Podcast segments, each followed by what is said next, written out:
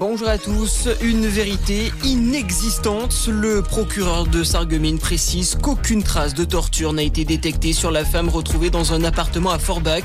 Cette Allemande de 53 ans avait accusé son mari de l'avoir séquestrée et torturée depuis près de 12 ans. L'homme, dans un premier temps placé en garde à vue, a donc été libéré. Trois policiers du raid de Marseille, eux, sont maintenus en garde à vue. Deux autres sont repartis libres. Ils ont été interrogés hier par l'IGPN, la police des polices, dans le cadre de l'enquête sur la mort de Mohamed, un homme de 27 ans tué après un probable tir de flashball lors des émeutes début juillet.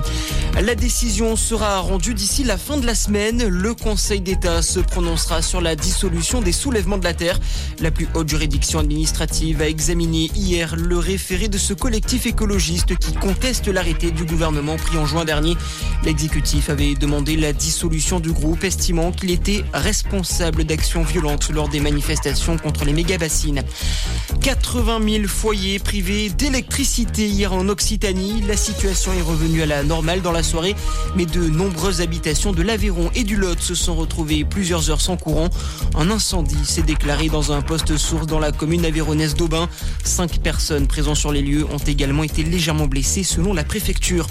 Des incendies, il y en a encore au Portugal, le sud-ouest du pays ravagé depuis samedi par les flammes. Près de 10 000 hectares sont partis en fumée. Des centaines de pompiers étaient toujours mobilisés hier soir, mais leur intervention est très compliquée à cause des chaleurs caniculaires. Et pour lutter contre le dérèglement climatique, huit pays sud-américains ont décidé de créer une alliance pour combattre la déforestation de l'Amazonie. Décision prise hier soir lors de l'ouverture d'un sommet dédié à la protection de la forêt à Belém au Brésil.